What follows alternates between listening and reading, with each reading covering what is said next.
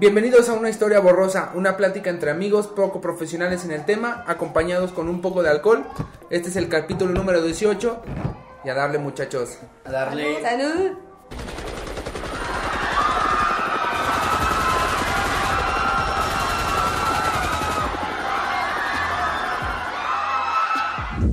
Porque dispararon fueron los disparos hechos desde la azotea del edificio Chihuahua. De allá dispararon perversamente contra los soldados y contra sus propios compañeros o por el nerviosismo del momento y su falta de práctica en el manejo de las armas que ellos habían conseguido o que a ellos les habían dado, no pudieron controlar los disparos y no solamente hirieron y lesionaron a soldados, sino también a sus propios compañeros. ¿Qué tal chavos? Bienvenidos a este capítulo número 18 de Una Historia Borrosa. El día de hoy vamos a tratar lo que viene siendo el 2 de octubre, porque chavos, el 2 de octubre, No se No olvida. se olvida. eh, claro que sí, es un tema un poquito más serio. Pues estar pedo, pero no se te olvida, ¿no, güey?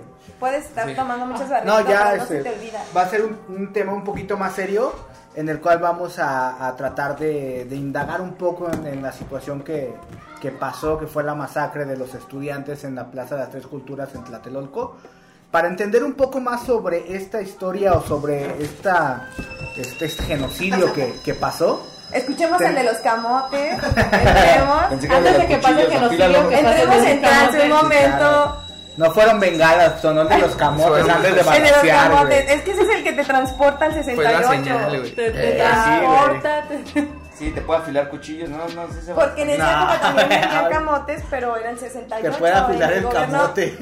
Era el gobierno de Gustavo. Díaz Ordaz y como mano derecha estaba Luis Echeverría. Luis Luis Echeverría. Echeverría. Ánimo. No mano derecha era, era secretario de gobernación. Este, pero para entender un poco más sobre esta situación, vamos a empezar hablando de Gustavo Díaz Ordaz, esta persona que durante todo su historial, tanto este, como diputado como gobernador, siempre fue una persona que fue represiva, que nunca le gustaba que, que estuvieran este, alborotando o que cuestionaran al gobierno, siempre fue una persona como con estos tintes pues. de, de dictador y de todo ese desmadre, ¿no? Este pinche chango sicón, como lo llamaban los estudiantes. Este. Este, güey- este ¿Qué pasó, chango Dios? sicón- Paco, ¿estás bien? Perdón.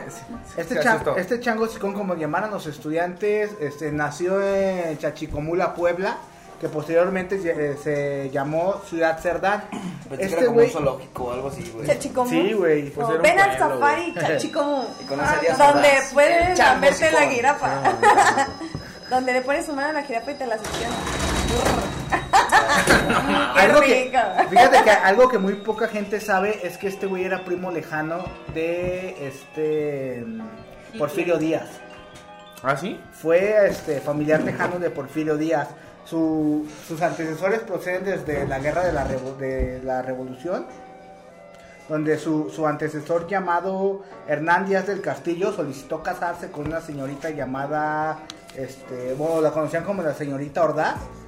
Y al Así estaba de- en Tinder. Así estaba en su Tal página de busca su estaba en. Tinder. Pero darse cuenta que es- este güey, como era su prima, tuvo primero que pedir permiso al rey para poderse casar. Posteriormente, como el rey no lo aceptó, eh, pidió permiso al padre y el padre sí lo, lo Se hubieran ido al norte. ¿no, güey? Sí se casan. Son de Monterrey, Sí, chicos. te- ¿Tienen parientes? Y bueno, posteriormente el, el- el padre les dice, ¿sabes qué? Sí te doy este, derecho de casarte, pero tu- tus hijos tienen que apellidarse Díaz Ordaz. Entonces de aquí nace el, El nombre. el, apellido, el apellido de esta persona, ¿no? Qué loco. Sí, este cabrón viene desde bien abajo, era una persona humilde realmente.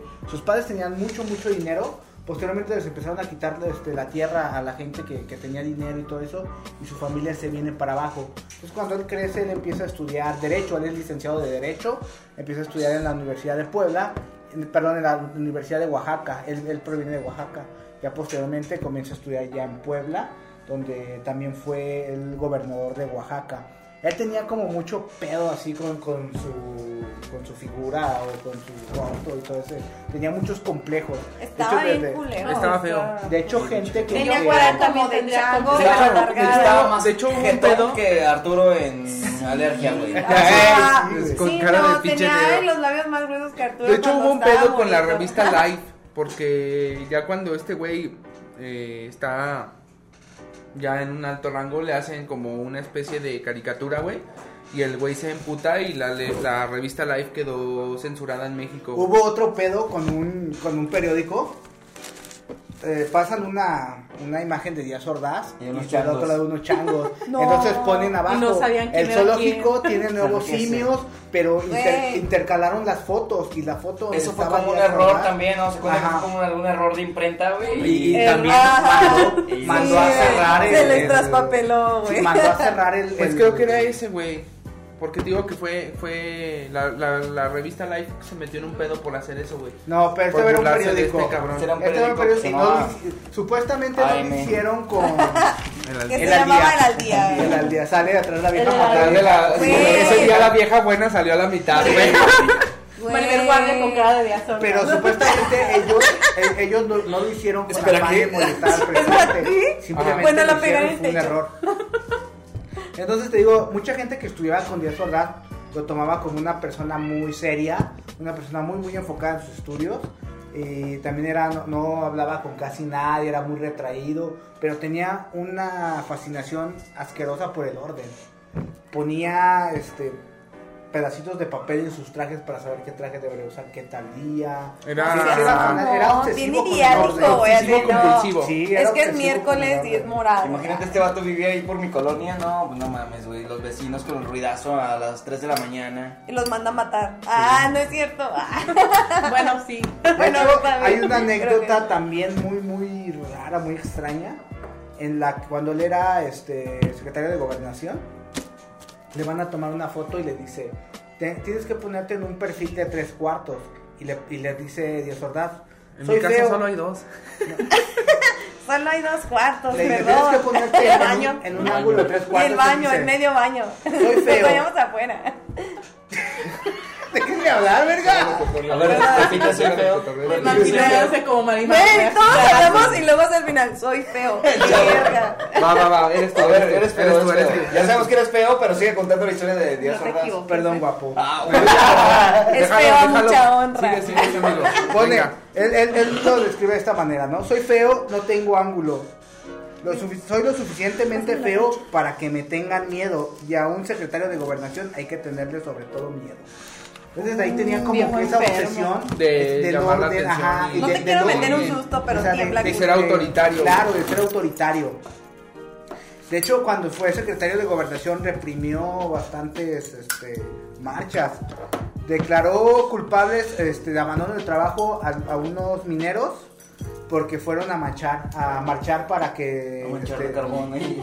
Para protestar. para protestar exactamente. Fueron a marchar para protestar. Y este güey sabes qué te fuiste a marchar no es mi problema te quedas sin trabajo y es como abandono de trabajo también posteriormente tuvo más opresiones con, con diferentes este, gremios que se querían revelar o Como los médicos, tener- ¿no? También. A eso voy, con los médicos estaban peleando salarios muy bajos y eran como tres aguinaldos que les debían. Lo que hizo este cabrón fue reprimir con granaderos, quitar a, lo- a los médicos y a unos que otros correrlos, ¿no? Entonces posteriormente desde aquí viene como que todo esta, todo este. Estos, autoritarismo. médicos hacen un paro, güey, este, para hablar con, con Ordaz. Y Ordaz dice, bueno, sin pedos, ¿no? Pasen para hablar conmigo. Y no les dio como algún, eh, alguna solución ni nada. Este, y les dice, pero pues sigan chambeando y yo voy a trabajar en su solución, no hay pedo. Ya a ver qué vamos a hacer. Los médicos siguen trabajando, pero Algo va a pues salir. tampoco no les dan solución, o sea, siguen sin pagarles y vuelven a hacer otro, otro paro. Ajá, y es cuando ya los, los- a muchos los corren, los dejas sin trabajo, o sea, ¿sabes O sea- qué? Estás contra el gobierno, te corro a la verga y... ¿Qué tan? Era como autoritario, ¿no? Como Es que- es que- Pero es que era- imagínense, o sea, ahorita que hubo esa onda de, de marzo, de las feminazis y eso, Imagínense ese güey en el gobierno que hubiera hecho. ¿Qué, qué hace? No, pinche Espérame, No, madre. ya estábamos muertos. Espérame, o sea, porque primero no le- las violaría y luego no le apagué mataría. los frijoles, Ah, no güey. O primero las Digan, matarían. pongan en los comentarios. ¿creen que las violarían o, la- o las matarían? Ay, O las dos, o cuál primero. ¿O cuál primero? Y ya. Está, está, está bien cabrón, güey, porque no poder marchar ni, ni alzar la voz por tus derechos. Yo creo que le cagaba la libertad de expresión también, ¿no? Tan- Era, era hizo los cosas. Él, él traía güey. un pedo mental muy duro que eh, evoca mucho a lo que sucedió en el, en el 68, en el 2 de octubre. Algo que también evoca mucho es que él creía que todas esas marchas eran este, mandadas o venían tras de ellos eh, líderes revolucionarios cubanos o líderes revolucionarios rusos que creían que se querían meter a su país, ¿no? Posteriormente este, estaba abajo No, de él no, una persona que se llama Luis Echeverría, que era el secretario de Gobernación, que eh, este güey, posteriormente cuando lo empiezan a entrevistar sobre esta situación, él dice que él no sabía nada. Y algo que también marcó mucho en una entrevista es cuando él comenta, es que el 2 de octubre no fue para tanto.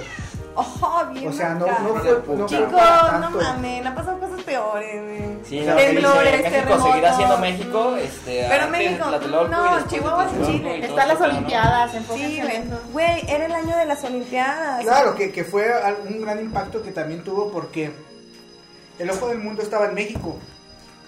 Entonces él crea este batallón llamado el Batallón Olimpia, que era un grupo de choque, pero supuestamente lo creó para tener control mediante las Olimpiadas que posteriormente son los Es que ya estaban acercando, güey. Pero ya lo estamos adelantando, güey. Porque eso ya fue después de lo, de dos de, de lo del 2 de octubre. No, el Batallón Olimpia lo crean antes, antes del 2 de octubre.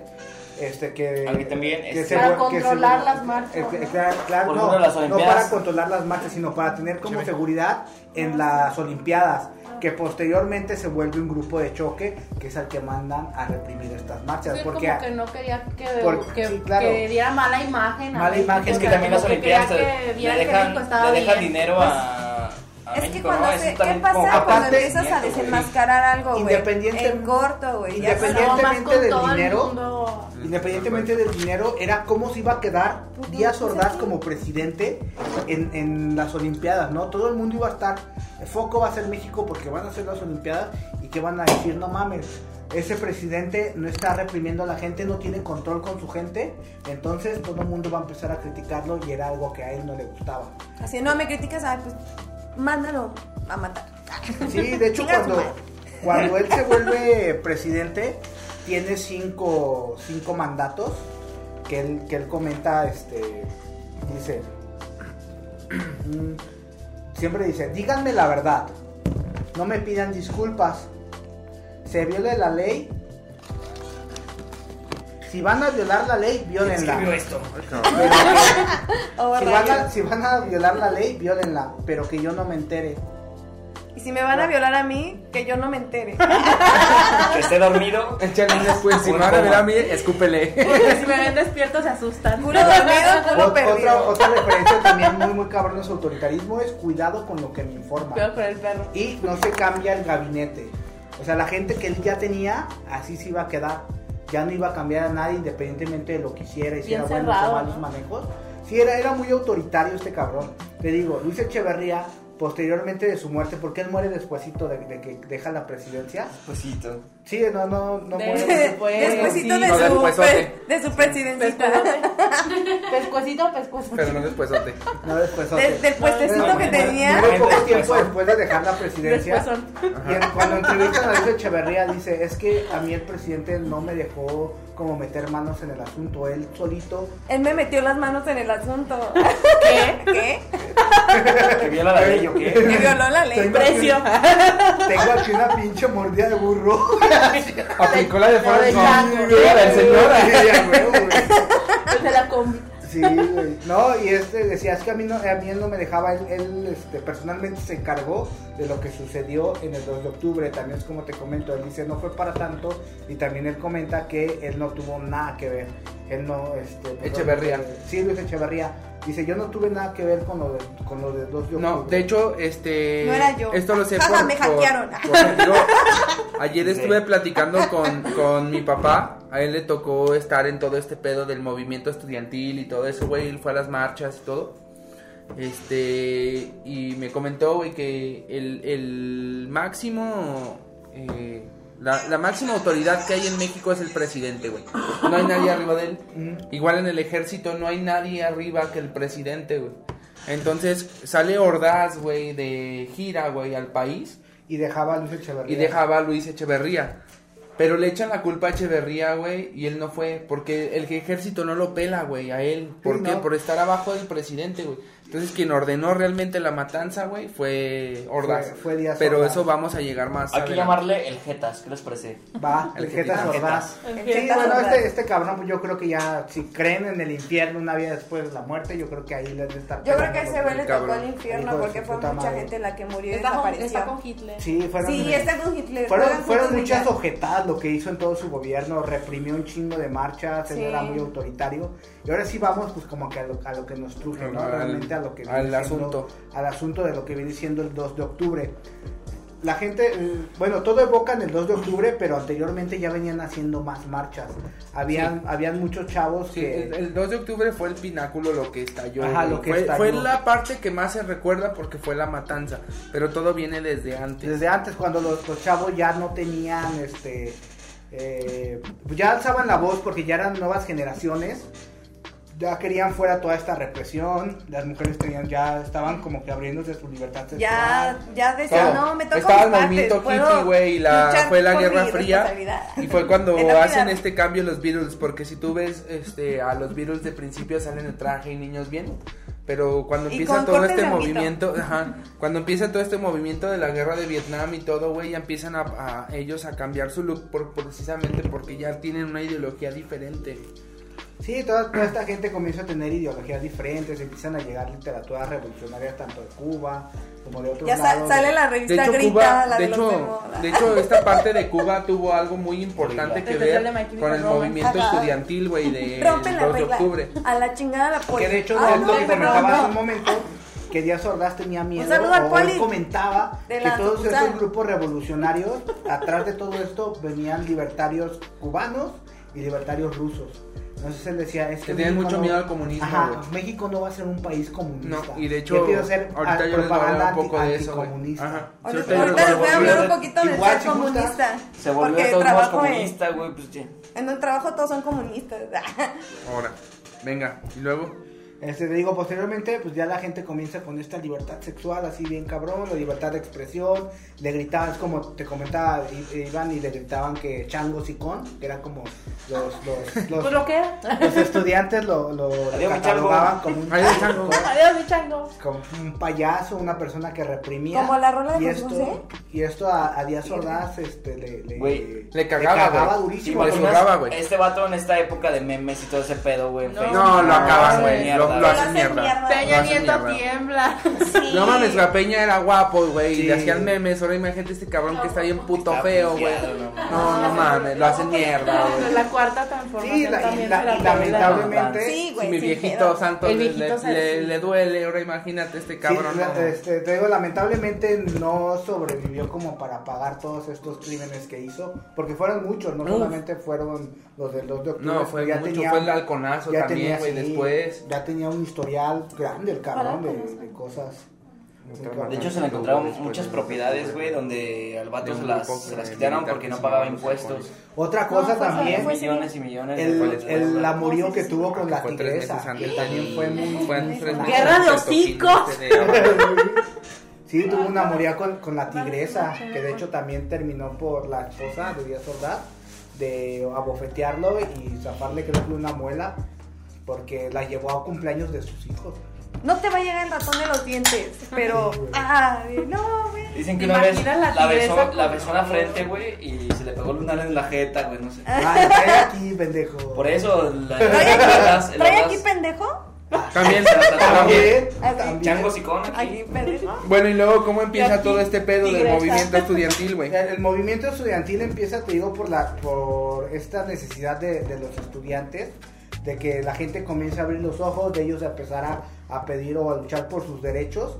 Empiezan to- todas estas ideas y empiezan a, generar grupos o multitudes de estudiantes que realmente casi, casi, Pero- pero yo ¿sabes podría llamarlo como el 30% eran universitarios. Pero ¿sabes cómo empezó? Y el otro 30 esto, eran- esto lo sé eran por el testimonio de... así, sí, esto, preparatorianos, De prepa, ¿no? los De prepa. preparatorianos. esto, esto lo de sé por el... pero también había gente, prepa. hombres y mujeres que no eran de la prepa. Esto lo sé por el testimonio de mi papá, güey, que te digo que él vivió todo esto. Realmente el, todo el, el pedo empieza por un partido de tochito, güey, de fútbol, de fútbol americano, güey. Sí. Este, porque Ah, ellos estaban jugando, bueno. Ellos estaban jugando tochito, güey. Eran dos prepas, era la pre- la Y prepa choterena. morras, ¿no? No, el tocho es el fútbol americano, pero sin protecciones y nada más tocado, por eso El se llama to- el tocho. tocho. Pero Ocho prestas. también hay tochito de niñas. Sí, pero, Pero se llama Pero ese- porque era tocado. Eh, eh, tocado. Sí, pero eh, eh, este, el, to- el- el tocho es eso. Entonces, eran dos prepas, güey. Era la, la- una prepa particular que se llamaba Choterena contra una prepa vocacional número 5 que estas pertenecen al Politécnico, güey. Entonces, ellos estaban jugando tochito, güey, y se calientan y se empiezan a agarrar a putazos, güey. Eh, posteriormente, güey, se enteran los granaderos de la policía, güey. Se meten y le ponen una verguiza a los estudiantes, güey.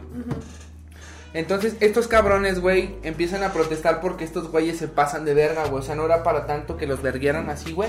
O sea, usaron un- demasiado la verga. Usaron demasiado la fuerza, güey, por, por un, por un pleito de prepas, güey. Entonces, estos cabrones empiezan a protestar, güey.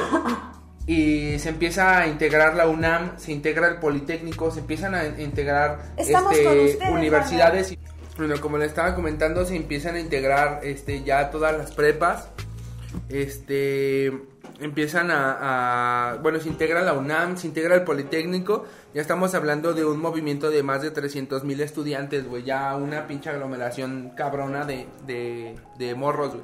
Un chingo de escuelas entonces, ¿no? Que se unieron también. No, sí todos güey. Todos y- empezaron a unirse. Y también tomar en cuenta que realmente sí eran morros.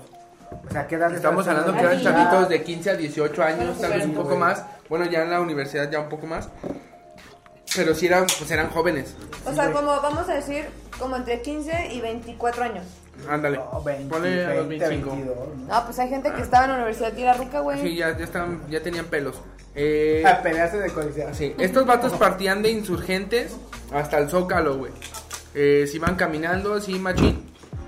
Eh, estaba encabezado por Barro Sierra, güey, que en este momento era el rector de la UNAM.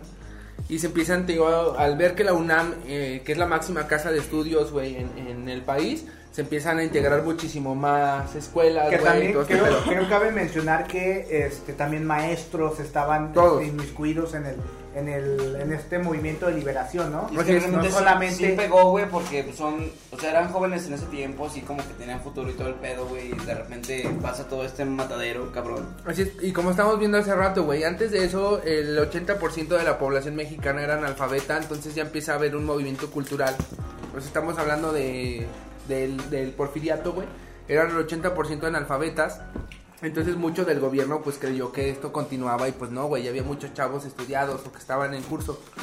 Eh, en una de estas marchas, güey, ah, retomando lo que decíamos hace rato que tenían miedo al comunismo, en una de estas marchas, eh, en plena Guerra Fría, güey, cuando Estados Unidos y la Unión Soviética se estaban tirando de madres, si no mal recuerdo, güey, la Unión Soviética quería mandar misiles a Cuba, güey, y Estados Unidos lo aísla. Entonces había una marcha a favor de Cuba, güey. Y estos cabrones iban marchando los estudiantes y de pronto se juntan con esta con esta protesta a favor de Cuba, güey. Y es por eso que trachaban a esta protesta como una protesta comunista, güey. Pero no, güey, se juntan las dos y pues es una perra aglomeración de gente cabroncísima, güey. Y por eso todavía el gobierno le tuvo muchísimo más miedo, güey. Eh, ¿Sabes a qué me recuerda? Como en la película esa de bichos, güey.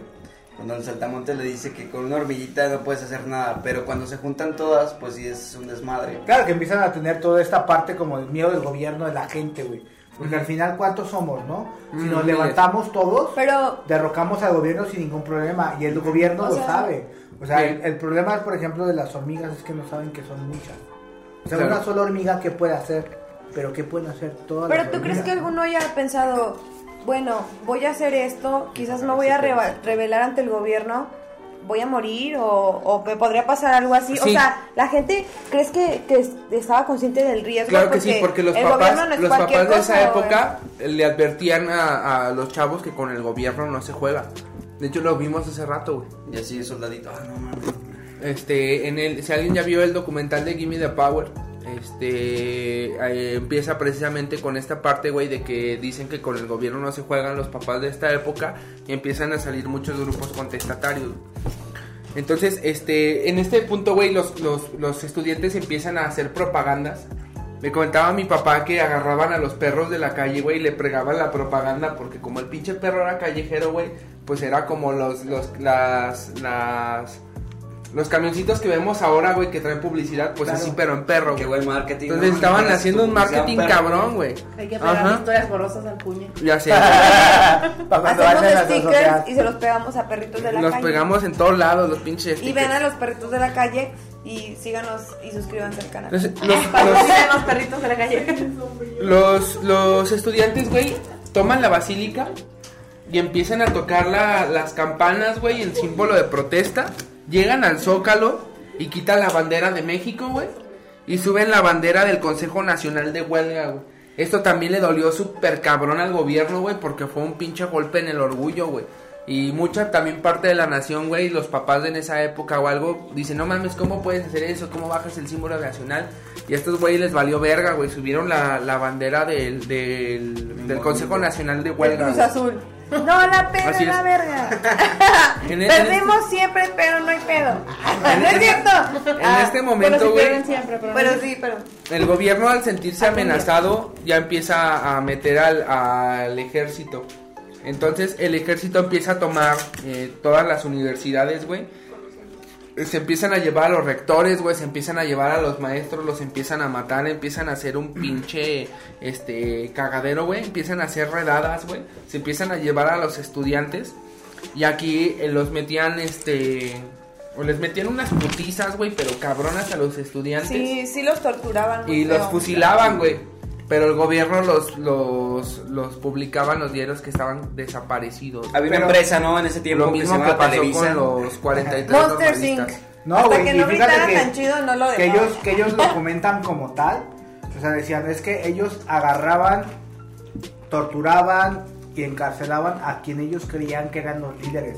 Ujú. Porque realmente los líderes, muchos de los líderes no estaban en meeting. Muchos de los líderes no marchaban. No, Muchos de estaban los desde líderes atrás, estaban desde atrás. agarraban computadoras de las de esa época. No, güey, está el cuadro con digitalización. Sí, desde ahí mándale señales de que tienen que ir al meeting. Güey, he estado bien enfermo. No, güey, pero es que, es que realmente era así. O sea, quien, quienes organizaban Por todo teléfonos. estaban- Sí, es hora. Ve al meeting. Chelita. Ve ahora. Sí. Júntate en la plaza. y- Júntate en la plaza, haz revuelta. Quizás los disparen, pero tú sigue. Vas a morir por la patria de los de la UNAM y la IPN. No. Es que no solamente era por, por la UNAM y la IPN. Eran todo, era, Era todo el todo, movimiento estaba-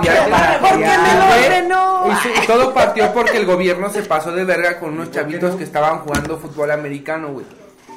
El ejército este, llega a la prepa 1, güey, y esto también fue un... un-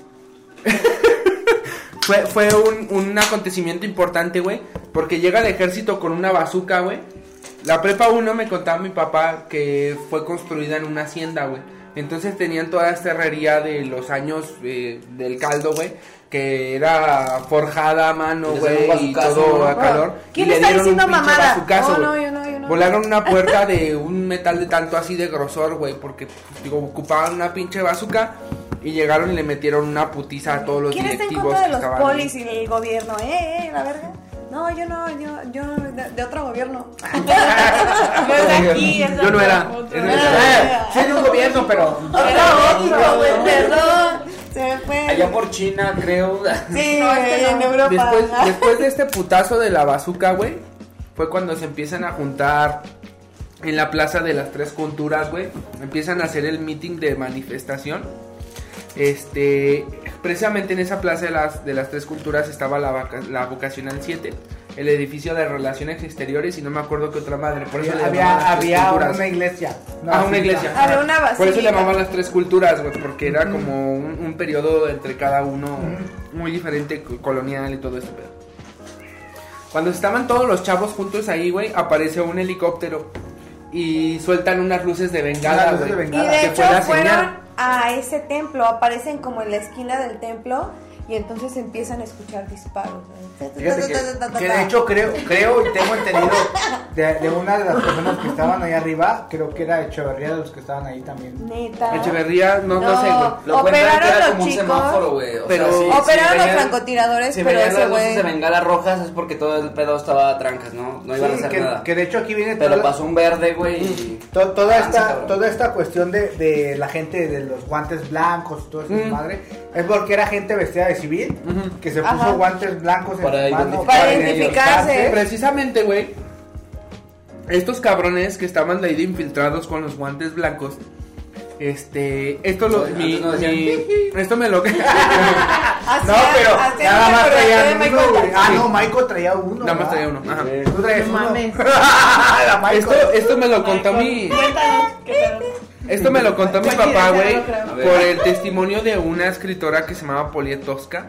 Elena que- Poniatowska, Que le que- tocó estar en este pedo. Ajá. Sí.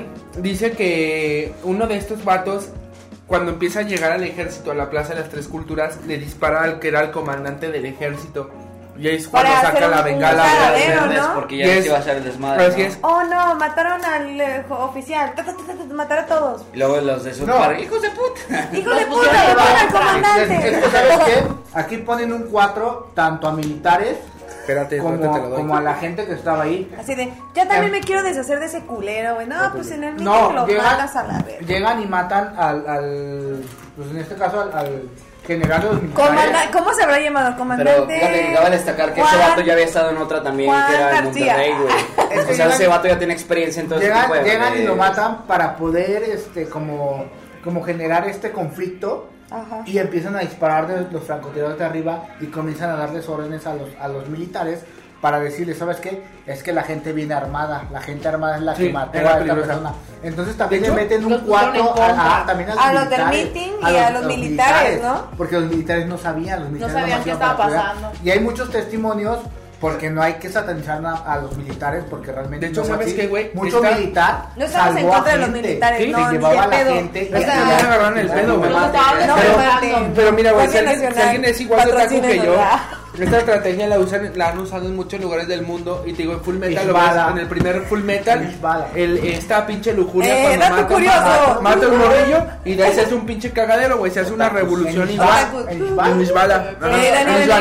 Y los militares sabían qué pedo. O sea, Sí, ¿no? empezaron a atacar a lo pendejo, pero ellos mismos empezaron a desalojar. Sí, a desalojar. Matar a todos, la, la orden en sus radios. Maten a todos, maten a todo el que Sí, se o mueva. sea, como los jueguitos que se de vea como- eres el del guante blanco. Sí, no, es que, impostor es que de estaban vestidos de civiles. Eran Entonces, como seis impostores, güey, no mames, pinche mongos bien perro. Ese Echeverría, no, yo no fui, yo estaba en el baño. No, Yo estaba haciendo misión. Yo estaba haciendo mis tareas.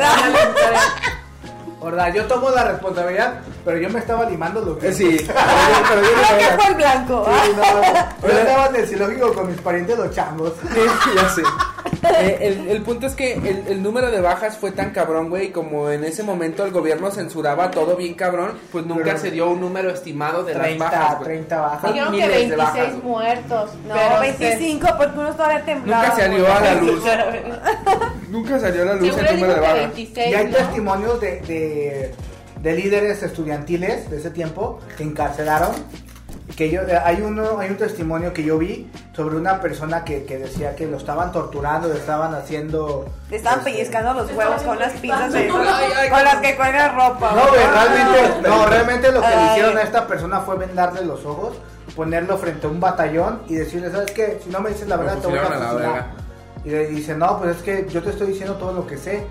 Dice, no, no me estás diciendo la verdad y la chingada. Y le- Querían saber quién eran los Ajá, líderes. Y dispararon salvas. Y ese güey decía. Pero le dijeron "Es así como de que yo ya preparados y de- o sea, todo- apunten, fuego. Y el vato dice, yo nomás apreté el cuerpo y de repente dije, Ya me no, morí. pues no, sí, yo estoy, no, estoy sintiendo, ¿qué pedo? Dice, no, cabrón, esta fue de salva. La siguiente va de verdad. Y como siempre dijo lo mismo, lo mismo, Oye, sí lo que hicieron fue encarcelarlos. Encarcelaron a muchos líderes estudiantiles, los torturaron, pero torturas así, cabrón. Y ponían a ver a los demás las torturas. Ajá, los ponían, a gente a ver las torturas para decir, ¿sabes qué? Si no hablas con la verdad es lo que Te va a ir igual. pasar. Claro, o sea, entonces empezaron a reprimir horriblemente a este movimiento estudiantil. Muchos líderes estuvieron Sí, en la no, cárcel. y es que los torturaban chido como para que no sacaron- para que no los te ganas de en los protestar de camiones, ¿no? Ajá, O sea, no. De las marchas así. se los llevaron en los mismos, los mismos camiones, a camiones. encarcelarlos. Porque hace cuenta que cuando empezó Pero toda cuando la balacera, mataron. cuando empieza toda la balacera, llega este el escuadrón Olimpia que crearon para cuidarlo de las Olimpiadas. Se volvió un grupo de choque y llega el escuadrón Olimpia por ellos. ¿Saben qué, cabrones? Pues está pasando esto. No, pues que nosotros no estamos haciendo nada. Cuando empiezan a sonar los balazos, todavía hasta dice, yo bien pendeja, porque así lo dice ella. Yo bien pendeja le decía, no, no tengan miedo, no pasa nada. Dice, ¿cuándo estaba pasando nada, cabrón? Nos estaban matando. Están haciendo un dicho matadero, estaban güey. Está en una. No, carnicería. la gente No, corría no, de los no, miedo, francotiradores. Sí. O sea, la gente no corría de los soldados, corría de los francotiradores Tiradores. porque todo el pedo venía de ellos. Sí, y también pasan un testimonio sobre un abogado militar que dice, es que no hubo desaparecidos. ¿Dónde está la familia de los desaparecidos? ¿Dónde están hablando? Pues ¿Tú obviamente crees la que no reprimieron. cuando los dejaron ir, si es que los dejaron ir, les dijeron, Dice- sabes que si, va, si hablas, Dice, matar"? dice mi papá, mi papá estudió en la prepa en la prepa 5, güey. Que cuando empezó todo este pedo, güey, agarraban a los estudiantes, no los dejaban salir de la prepa y los ponían a correr, güey, en el campo. Tenía unos campos muy grandísimos, güey. Este, porque ahí era todavía mm, pues todavía tenían vacas y la verga, güey. De hecho Ah. es el, el lema de la facultad de Cuapa, güey. Alfalfa, vacas y caca. Entonces, este este ponían a correr a estos vatos, güey, por, buen por meme. ese vato. Alfalfa, caca y Los, metían en la madrugada, tenían una alberca, güey, los metían en la madrugada en pedo friazo a la, a la alberca, güey, y ahí los dejaban y les metían unas putizas nada más porque sí, güey, decían, ah, este culero me cayó gordo, vamos a romperle su madre. Y les Hay ponían unas, unas putizas enormes, güey. Y es que Entonces- todo esto fue ocultado, te digo, por, por esta empresa, güey, que se llama Televisa. Oh. No nos patrocine. Televerga. No nos, Este, no nos te lo cuento de una forma bonita, güey, o no tan culera, pero la neta sí estuvo bien culero. Es que mira, ahí te va. masacre, Fue güey. una masacre. Ah, ahí te va, y aquí en lo tampoco- contrario miente. Fue una masacre, pero ya pasó. Y, y AMLO no lo hagas.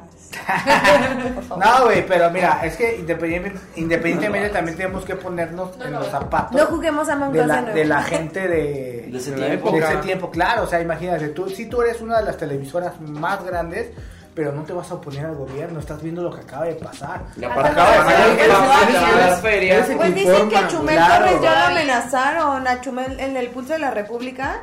No. Me, dijo, no, me dijo alguien donde trabajo, que no voy a decir dónde, me dijo que lo amenazaron. Y él lo dijo en uno de sus videos. Pues yo, yo- pues yo semana con semana veo el, No, pulso, güey, el lunes y los jueves y no ha dicho nada de eso. No, yo pues lo veo es porque- Lo veo los lunes y los jueves. Ay, lo que es, lo que es el chumel y el callo de hacha son bien chayoteros. Puede ser. Pues yo sí lo Con veo. Chumel no te estés metiendo. Sí, con Chumi bebé no va a Pero el punto, es que este acontecimiento, güey, se, se extendió por todo el resto de la república y en el resto de la república empezaron a hacer marchas, güey, en protesta. Eh, se empezaron a unir ya ahora sí que en toda parte del país contra este pedo. Y fue cuando el, el gobierno pues ya la sintió, güey. Ya no nomás era la Ciudad de México, ya eran todas, güey. Donde ya estaba este pedo bien cabrón. Y pues ya se sentaron, güey. Eh, una de las, de las peticiones que hacían los, los, los estudiantes era que desapareciera el, el cuerpo de granaderos, güey. Que creo hace poco ya por fin se desintegró. Y digo, esto lo sé por, por, porque mi papá pues, sigue todo ese pedo. seguían... Sí, ya se desintegró, que renunciara el jefe de la policía de aquel entonces y que la prensa fuera libre y limpia, güey, precisamente porque ocultaban todo este pedo. Sí. Este, El AM y- Algo también que, que fue muy simbólico en esta parte es que todos vemos esta imagen cuando van todos los estudiantes sobre los camiones del Politécnico. eh, y este, es, es una imagen emblemática en esta parte del 2 de octubre.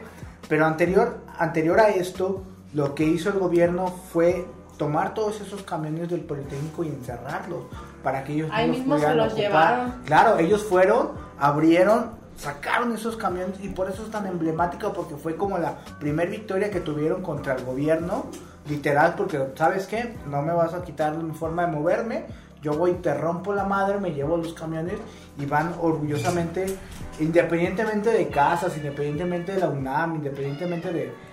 de- recuperaron lo que era no, suyo, güey. Que posteriormente de esto, de- del 2 de octubre, ya por eso se vuelve autónoma la Universidad de, de- de México. De- ya, sí, ahí ya no, ya no manda gobierno, ahí ya no manda nada, ya es autónoma completamente. Pública y gratuita, culeros. Y chida para fumar cosas. Para fumar cosas. No tiene nada que ver, Algo, que también me contó, algo que también me contó mi papá, güey, y, y se me hizo así muy cagado, fue que él en, en la colonia que vivía, que es en la colonia Narvarte en la Ciudad de México, güey, a Fresón. unas este eh, calles donde él vivía, vivía sí, mi, Sí, mi güey, jefe era mi jefe era niño fifí, güey. Pero sí, mi, mi jefe, mi jefe fue, fue niño fifí. Niño Pero pipí, dice que se juntaba a jugar igual Tochito con sus camaradas de ahí de la cuadra y la chingada. Estaba tochado. Y que a unas y que a ¿A unas, a unas cuadras de donde él vivía, güey, vivía la mamá de Ordaz, güey. Y dice que afuera de su casa siempre había un camión lleno de, de, de soldados, güey. Ni siquiera eran policías, eran soldados. Tenía un camión ahí, güey. Se, se Y acercaba él se ponía y- ahí a jugar enfrente de esos culeros y la mamada, güey. Estaba pues, muy cabrón en ese momento. Que si me está viendo la Guardia Nacional, por favor, no me hagan nada. Yo los apoyo. Oye. También Eh, Estamos hablando de otra En guardia. esa época lo del rock, ¿no? Estamos hablando de otra Guardia Nacional, estamos hablando de, de China. Y- y- Tu Guardia Nacional es China. Y precisamente en esa época, este, pues estaba muy censurado el rock y todo esto, güey, Por porque era una música güey. contestataria. Y pues siempre te decía la neta, güey. Como las sobre todo, por ejemplo, rodando, güey, y todo eso. También algo que, que pasaba ahí, güey, mi jefe hacía tocadas clandestinas en su casa, güey, me iba a contar que Jalo. tocaba Alex Lora y así, güey, de, de, de todo este pedo, güey, de que se escondían. Bueno, pues retomando también el tema de Díaz Ordaz, este, también cabe mencionar que no fue solamente un conocido. Ni solamente. nada más. Solamente eso. También este, este cabrón fue el primero que implementó la construcción del metro y que empezó con la construcción como tal del metro que, que hoy conocemos. Y también pues me comentabas que este Le mantuvo- dio, le dio crecimiento a México hasta un 6 punto y tantos por ciento. Este fue uno de esos presidentes donde sí hubo un, un crecimiento cabrón, güey. Que más adelante pues ya hubo otros presidentes como un orejón pelón que no quiero mencionar. Carlos Este, Salinas que de le Gortari. en su madre, gacho. Que teniendo mil empresas en el país, dejó nada más 200, el hijo de su puta Había mil madre, empresas, no, que- vendió. Quien le dio la madre al, al peso contra el dólar creo fue López Portillo, ¿no? No, No, fue este, Fue Carlos Salinas de. Gortari. Pues Salinas. No, Salinas de Salinas de Gortari, de hecho fue, fue el que más hizo No. crecer a México en cuestión de Mira, desde Miguel vendió de la todas- Madrid, desde Salinas- Miguel de la Madrid ya había pedos, güey. Salinas vendió todas las empresas este, mexicanas. Y después güey. de Miguel de la Madrid estuvo Carlos Salinas Vendió de varias Gortari. partes de devaluación. Pemex y todo. Pero también Tortillo fue el que dijo que iba a defender el, Tortillo. el El dólar- el y, el que, y el que llegó como con la Y devaluación. luego, luego al día siguiente cayó el sistema, güey. Fue cuando se cayó que el efecto tequila, El güey. martes que chingó a su madre.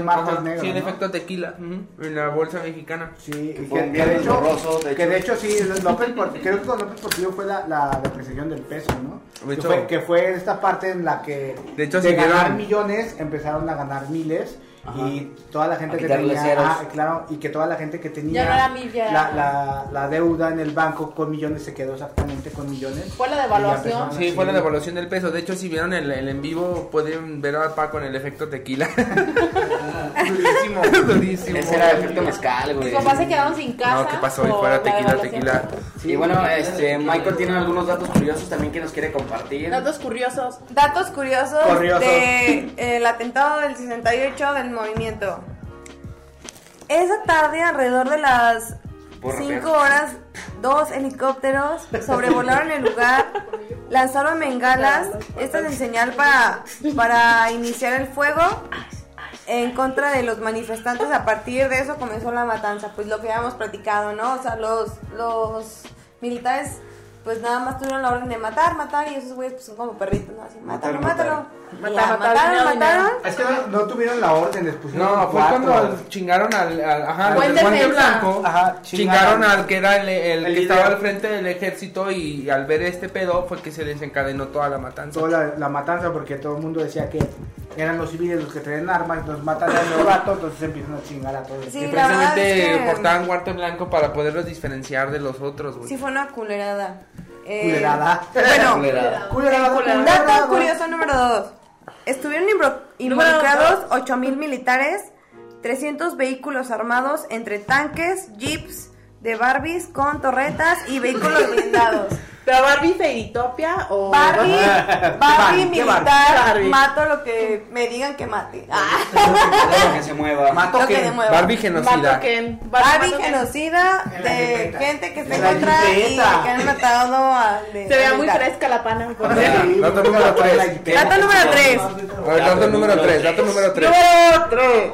El presidente de ese entonces era Díaz Ordaz, pero los inve- las investigaciones decretaron que Luis Echeverría fue quien ordenó el ataque. No, Pero, lo que nos vamos- comentaba hace rato, que no lo pudo haber ordenado él, por ser Porque un rango no abajo del ejército. Entonces el ejército solo obedecía al... al- Vamos, vamos, al a- presidente, vamos, a dar los datos. ¿Qué les, parece si damos los datos como si fuéramos? Bienvenido, doctor. Bienvenido, doctor. Desde cara de chango hasta Yo lo vi, yo lo vi. que hace en el metro. Estaba en la rendija el hijo de perra. Ah. Dato Hijo de número perra. 4. Ahí va. Número 4. Número... El gobierno mexicano buscaba apagar con cualquier movimiento social como diera lugar, debido a que estaban las, inauguración- las inauguraciones de los Juegos Olímpicos de ese año. Estos empezaron el 12 de octubre de 1960, 10... 68, Ah, 10 años, 68. pero dice 10 años Sí, después de la masacre. Doctor. 10 días 78. después de la masacre. Ay, Hijos de su puta madre. Que anterior, que anterior Era lo que hablábamos del Escuadrón eh, Olimpia. este yo no lo escribió alguien más Que por mí. Era lo, era lo que hablábamos del Escuadrón Olimpia, que estos cabrones este, eh, eh, buscaban imponer el orden precisamente porque las Olimpiadas estaban cerca y, y como yo les comentaba, se empezaron a suscitar este, estas marchas a favor de México de los estudiantes en todo el mundo. Más que Entonces los decían- estudiantes era como una cuestión de liberación. Sí, pero te digo, se suscitó en todo el mundo. Entonces dijeron, no, güey, ¿qué pedo está pasando esto en tu país? ¿Se van a poder hacer las Olimpiadas o no? Y fue que... ¿Se va a que- hacer o no se va a hacer las Que mandaron este escuadrón Olimpia, güey, precisamente para oprimir a todas estas masas. Para poner orden. No, y para, para quedar bien como país en ese momento. Exactamente, ¿no? güey, Que digan, ah, no mames, siendo un presidente que sí logró contener a la gente. Exactamente, Pero en, Contener, este momento era eh, México era una potencia económicamente, güey. Potencia. Entonces, pues, güey, como en un, en un país que es potencia vas a tener estos desastres. Entonces, Tercermundista. este, por eso buscaban poner orden con este escuadrón Olimpia, güey. Desde países tercermundistas. Ahí donde Hasta cara de chango. Bien, Bienvenida. Bienvenido a Historia Borrosa. Y bueno chicos, este fue nuestro episodio Tlatelolco. Ah, no, vas a dejar de dar mis datos. Ah, no es cierto. Porque, Este no fue, este no porque fue, ya no este somos cuatro, ya somos cinco. Ya murió. Vamos, Ale. No, sí, pues ya, deja voy, No me vas. deja voy poniendo el lodo para que se empiecen a pelear. A huevo. Y el chiste lo cuentas aparte. ¿Qué pedo? Y luego, a ver, ¿y tus datos? A ver, dato número 5 lo va a dar Ale. Dato número 5. Número 5. Ya ni me acuerdo cuál era el dato. Dato número 5. Ah, lo de las muertes. Como otros. El número 5. No, se supone que este vato reportó nada más 26 muertes, pero se supone que son más de 700, 800 muertes y más de 8000 desaparecidos. O sea, ese güey nada más reportó así de que Desaparecidos. 26 muertos y ay, no pasó nada de la chingada, pero fueron un chingo de desaparecidos, de muertos. Que es a lo que vamos cuando posteriormente dice Luis Echeverría, es que no fue para tanto. Él reportó Sí. lo que se le dio la gana. Pero creo que independientemente de que sean 26 o sean 7 mil muertes, la represión es lo que cuenta. en Sí, este güey. Se pasó de verga al gobierno por un partidito de tochito, güey. ¿Qué más? Sí, pues, número se- 6. Se andaban tochando Número los seis. huevos. Dato número 6. Eh... Luis Echeverría tenía cara de chango. No, Ordaz. Este de, Ah, mo- sí. este de Sí, mojón, es verdad. como mojón el chango. ¿Qué? Mojo, mojo, mojo. Mojojojón. Así de, le dicen, le Jojo dicen es mojas. alias Ordaz. Sí, no, que pues, todo este pedo. Inventó las orugas y todo ese pedo ahorita, ¿no? No hay dato, entonces no hay dato número 6. Dato número No, 6. pero pues si quieres lo borramos. Bueno, de ahí, de, de ahí desencadenó, muchos escritores escribieron, muchos escritores escribieron acerca de, de este pedo. Entre ellos fue Octavio Paz, que escribió Postdata. Y en, en sus primeros este, escritos escribe cómo fue el- el- toda la matanza Sí, y que en ese tiempo también golpeaban a todo el mundo. De hecho, hay un testimonio de una persona que decía es que yo solamente iba a hacer un mandado que me habían mandado mis papás. Llegaron los policías y me Sí, puteaban a la gente a lo sí. pendejo. De hecho, me contaba mi papá, güey, que los estudiantes, este, cuando veían que se acercaba una patrulla, agarraban su credencial de la prepa y se la tenían que comer, güey. para que no los putearan, güey. Y también ¿Cuántas la personas credencial. no cagaron credencial? Sí, porque, porque todas las prepas allá en México, güey, para... La prueba de identificación Ah, y de ahí, nació el pagobús. No, imagínate. Ay, es que la traía en mi cara. No, y hay muchas películas, güey.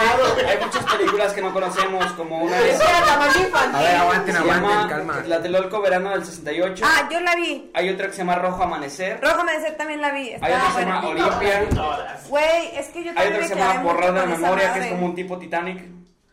Los rollos perdidos y Tlatelolco, las claves de la masacre. Los rollos La perdidos. Tlatelolco sí. que hizo que este. A ver, aguanta, también, ¿no? Y Resident Evil, A ver, Tlatelolco aquí detrás de 68. cámara. Sácate la verga. Creo que también deberías de mencionar esa mamada que hubo como de leyenda urbana del vato de que tenía un programa El trip, de, la tierra de radio, ¿no? O no me acuerdo si de televisión. Y que decía algo así de que hoy fue un día soleado, pero que no era cierto, o sea que realmente cuando salió ese programa ni siquiera existía todavía. No, fue Jacobo Zelodowski. Ajá, Que dijo, que no que Que no te haga bobo, dijo, pero fue un día soleado, sin, como Ajá. siendo sarcástico al hecho que Pero dice que realmente no fue así, o sea que sí existía, pero que él no dijo eso, o que cuando lo dijo todavía no pasaba la matanza. Como un efecto Entonces como que la ¿Un gente efecto decía que lo había Mandela? No, fue Ah. que ya sabían lo que iba a pasar y lo estaba ocultando. Pues no, ¿no? sé, hay muchas pinches leyendas urbanas de ese cabrón, pero deberían de comentar. Pero pues hoy fue una noche Pues soleada. Esto fue una noche soleada. Esto fue el capítulo. Noche soleada. Esta fue una noche soleada borrosa. Claro, fue una noche soleada. Entonces, este fue el capítulo número 18 de Arriba el sol de Historias México. Borrosas. Y bueno, vamos a mandar unos saludos. Quiero mandar saludos a Gerardo Quesada. Un saludo a Fernando Rubio. Eh, otro saludito a Gustavo González, que nos puso un comentario y lo vamos a invitar aquí al programa. ¡Uh! güey jueves. estuvo con nosotros en la transmisión en vivo. Ajá. No te salvas. Un saludo a Lalo Aviones y un saludo a mi amigo, Aviones. mi nuevo amigo, el compi, No, el oficial amigo. Carlitos, Helicóptero. puerco, policía. Un saludo, carnal. Helico perro. Maldito asesino, ¿verdad? Este, un saludo para Víctor Rodríguez Beltrán, que también es un camarada mío. Un saludote, carnal. Para Edgar Mendoza, para Diana Yáñez, para Oscar Cruz. Este, este carnal nos, nos publica ahí en su página. Busquen su página, se llama Rolitas. Publica pues varias canciones acá chidas. Publica rolitas. Ah, publica rolitas de varios grupos, están bastante De chidas. varias rolitas. Para mi camarada el Diamante. Para Adri Buen Día diamante. Huevo. Quiero mi diamantito. Para, para Adri Lira, O que es nuestra patrocinadora de Área 51, por Sí, ahí vamos a ahí área 51, buenas playeras, buenos diseños Sí, en tazas. por ahí pronto Bueno, nos va, vamos a tener aquí, vamos a estar estrenando tarros y tequileros que por ahí nos va a estar mandando. Un saludo para Álvaro Zúñiga, para Ale Cueva, para Leo Arenas, un saludo Leito, Leito, un saludo. para Zoe Aguirre desde Irapuato, para Gabi- y para Gabino Barrera, para mi amiga. Ah, la Me dio Para sus amigas. ¡uh! Para, para mi amiga Viri Santos, que también nos escucha, y también para mi amiga Pat Salas, una psicóloga bastante chida. Y Mariana Ávila, se me fue. Saludo, carnalita, chido. También un saludo para es este Guadalupe Vázquez. Saludo para. Guadalupe Vázquez. Y también un saludo para Diana Estrada. Que también chequen ahí su página. ¿Cómo se llama su página? Este, Analema. Analema. Para que también chequen todas estas cuestiones de tazas. Mariana Villalobos, de- saludos. Impresiones. Impresiones, tazas, termos, todo esto que quieran checar con ella, playeras también. Para que lo chequen con, con Analema en su página. Analema. Saludos a Ana Lema. Patrocínanos Analema. por Por allá nos patrocina. Un saludo para Leslie Hernández, para Andrea Aguilar y para Atena, para Atena Sano, el tenita. Atenas Amo. El Tena, Hubo como 12 güeyes vestidos de oro que se agarraron a vergazos por ella, ¿no? El Tena es leyenda. Antena sano. Antena. Atenas Amo. Antena prestas. Para- Y un saludo para Andrea Dayami Olvera Estrada que siempre nos da. Like para arriba. Like arriba. para arriba. Y bueno, este, aquí vamos con el Drexel Alejandro Vargas. Dice que para, Ay, para Johnny. Bravo. Saludote para el Drexel. Saludos, Drexel. Johnny Bravo. 16, Drexel, 16. 16. Sí, él también estuvo ahí bien presente en el en vivo. Un saludito, carnal. También esperamos tenerte de este lado. Sí, para lo dijiste, carnal. 16. lo dijiste muchas 16. veces. Para mi buen hermano, el Mosco. Eh, ah, venga, Saludos, saludos, al Mosco. monstruo. Mosco. Pinche saludote y un abrazo, carnal. Para el cochiloco alas, alias Daniel Figoli. Figoli. Sí, Ay, sí, el. Venga, Sansón, güey. Aguante, mi Dani. algún día por acá. Acuérdate que así somos los de Campton. Aguante mi Saludos, Dani. Germán Valdés Tintán. ¡Ay, el Tintán! Trae hasta- Ah, pero- El rey del barrio, el rey del barrio. El Pachuco de México. El rey de Sony, ¿o qué? Agradecido No, con el de eh, arriba. ¿quieres pisar? Pero por el de más arriba.